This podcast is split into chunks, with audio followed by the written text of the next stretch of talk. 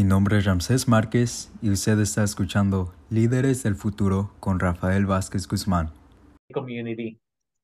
And so I want to bring, as always, to the mic uh, Superintendent Ana Trunnell from the Santa Rosa School District. Bienvenida, Superintendente del Distrito Escolar de Santa Rosa, Ana Trunnell. Welcome to the show. Good evening, buenas tardes. Thank you so much for having me uh, and my team this evening. Gracias por invitarnos hoy a nuestro equipo y a mí esta tarde. What information are you bringing us today um, here to the community of KBBF? ¿Qué información nos trae a la comunidad de KBBF? Our main focus for tonight is just sharing some information with the community around what A through G requirements are and what that means, uh, specifically in Santa Rosa City Schools. El tema del cual vamos a estar hablando hoy es acerca de cuáles son los requisitos que se uh, llaman A through G o de la A a la G um, y específicamente lo que significan aquí en nuestro distrito. And I want to welcome my colleagues, Dr. Roderick Castro, our Assistant Superintendent of Educational Services, and Senora Llamas, our Multilingual Services Director, who will also be assisting with my translation tonight. Quiero darle la bienvenida al doctor uh, Roderick Castro, que es asistente de la Superintendente de Servicios Educacionales, y hoy asistiendo con la interpretación, um, soy Eduvige Llamas, directora de los servicios multilingües. And with that, I'll hand it over to Dr. Castro. Sí, muchísimas gracias. Muy bien estar uh, aquí con ustedes de nuevo esta noche. Lo que vamos a estar hablando es sobre el A a la G, así se dice. muchas familias no saben que los requisitos de graduarse, de graduación, son un poco diferentes de los mínimos de admisión o entradas a las escuelas de la Universidad de California o las universidades estatales de California. Um, estudiantes um, que quieren asistir en una, una de esas dos um, universidades, que la, son de las dos sistemas principales de universidad en, las, en, el estado de California, los requisitos son un poco diferentes. Entonces, es una cosa graduarse de la preparatoria, es otra cosa, cosa estar bien preparados para admisión o entrada a esas escuelas, en esos dos sistemas. En en, um, para cumplir con los requisitos mínimos de admisión o entrada a las escuelas, esas dos, um, esos dos sistemas, um, se, se, requiere tomar un grupo de, de, clases que se llaman A a la G. Ahí, ahí, voy a parar y a traducir porque creo que estoy traduciendo en inglés a mí mismo. Okay. So a lot of families, a lot of people don't understand that there's a little bit of a difference between meeting the graduation requirements from high school and then being best prepared to be ready to be admitted to one of the two principal systems in um, for public education for um, the university system in California, the University of California or the California State University system. Um, for to be best prepared for those systems, students should have taken what's called A through G courses. I'm going to go back to Spanish now.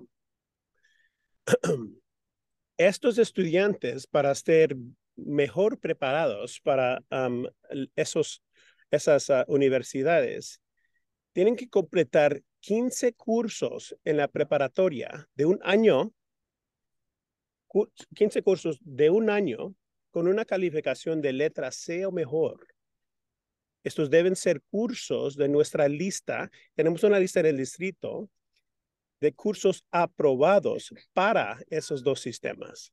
So, to be best prepared to be to gain admit admission to those two systems, you want to be able to have completed 15 year-long courses from an approved list that we have in um, the uh, Santa Rosa City schools. Those areas, those subject areas include history, English, mathematics, science, a foreign language, um, visual and performing arts, and electives. They fall under those categories. Esas áreas temáticas incluyen historia, inglés, matemáticas, ciencia, idioma distinto de inglés, artes visuales y escénicas y electivas. Excuse me. A little bit of information on how um, we got to this um, place with respect to having um, A through G um, courses across the board in Santa Rosa City Schools. Un poco de información sobre los requisitos, los nuevos requisitos de la graduación para la clase del 2022. So this is really um, starting with the class of 2022. En abril del 2018, nuestra Junta de Educación, la Mesa Educativa, aprobó nuevos requisitos de la graduación para que se alinearan con los requisitos A a la G, comenzando con la clase de 2022. Eso viene a ser los estudiantes que ingresaron a la preparatoria en el año 2018. So, in April of 2018, our Board of Education approved the requirements for graduation that were aligned with A through G requirements, beginning with the class of 2022, which basically was the group of students that um, entered ninth grade in 2018. Los requisitos incluyen agregar un tercer año de matemáticas y un segundo año de lenguaje.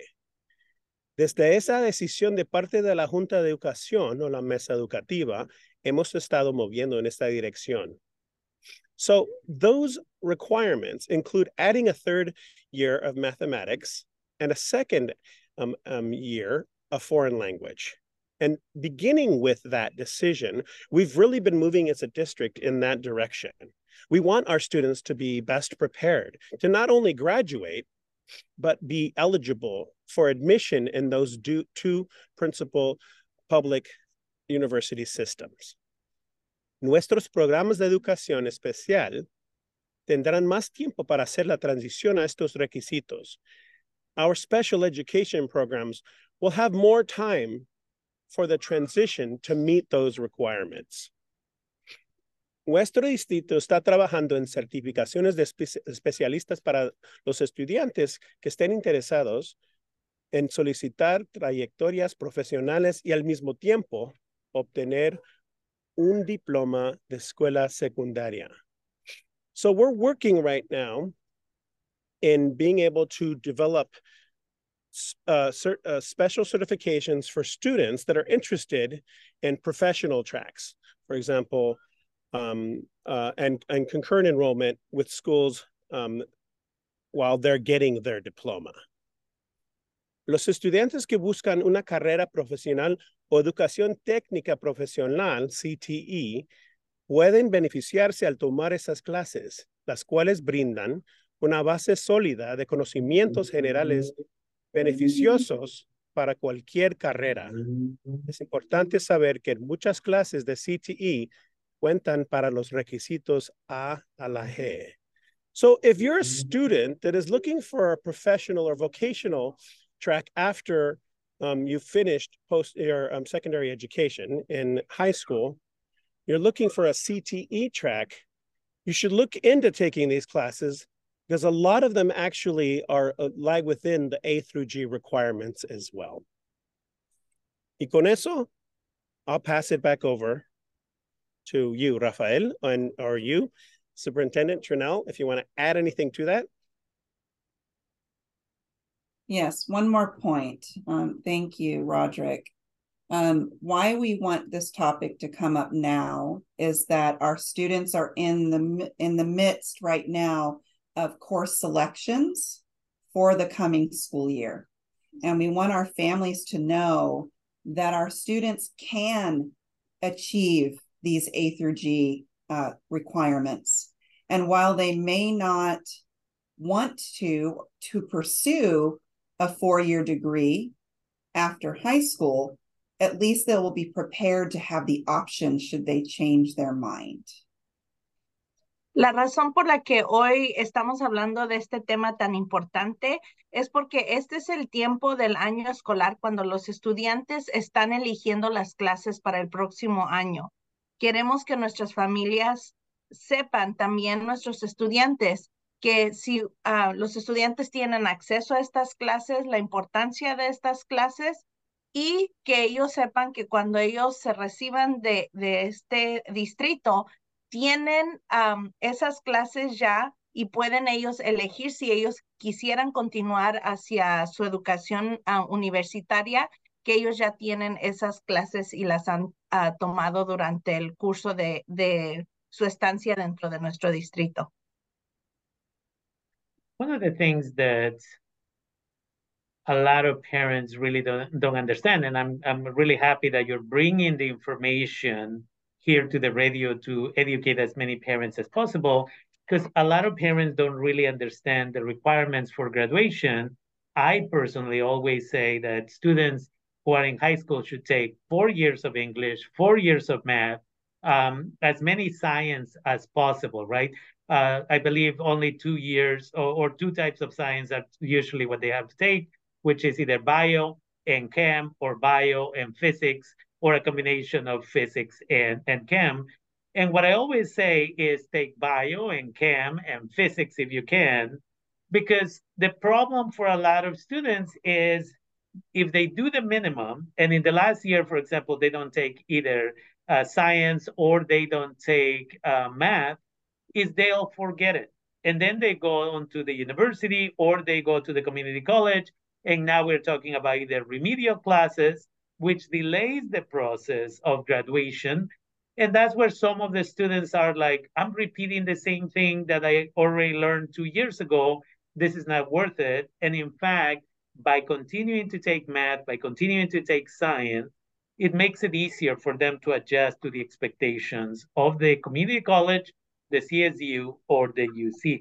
Entonces, una de las cosas que yo por seguro siempre recomiendo para nuestra comunidad es que la comunidad, padres, madres de familia, debe de exigir que sus hijos, sus hijas de la preparatoria tomen cuatro años de inglés, pero también cuatro años de matemáticas y que tomen por lo menos tres años de ciencia, si no pueden los cuatro, donde puedan tomar química, física y biología, porque así cuando van al colegio o la universidad estatal, entonces pueden sobresalir más rápido, porque si no toman matemática o ciencia el último año de preparatoria, se les olvida esas, esas áreas de estudio y al rato empiezan a tomar uh, clases de remedio o remediales que le dicen en inglés y como resultado de ello, al rato se aburren y dicen, esto yo ya lo aprendí y eso causa que algunos, algunas estudiantes se salgan. So I'm really uh, glad that again you're bringing this knowledge to the radio, to our community in general, um, because it is essential that parents understand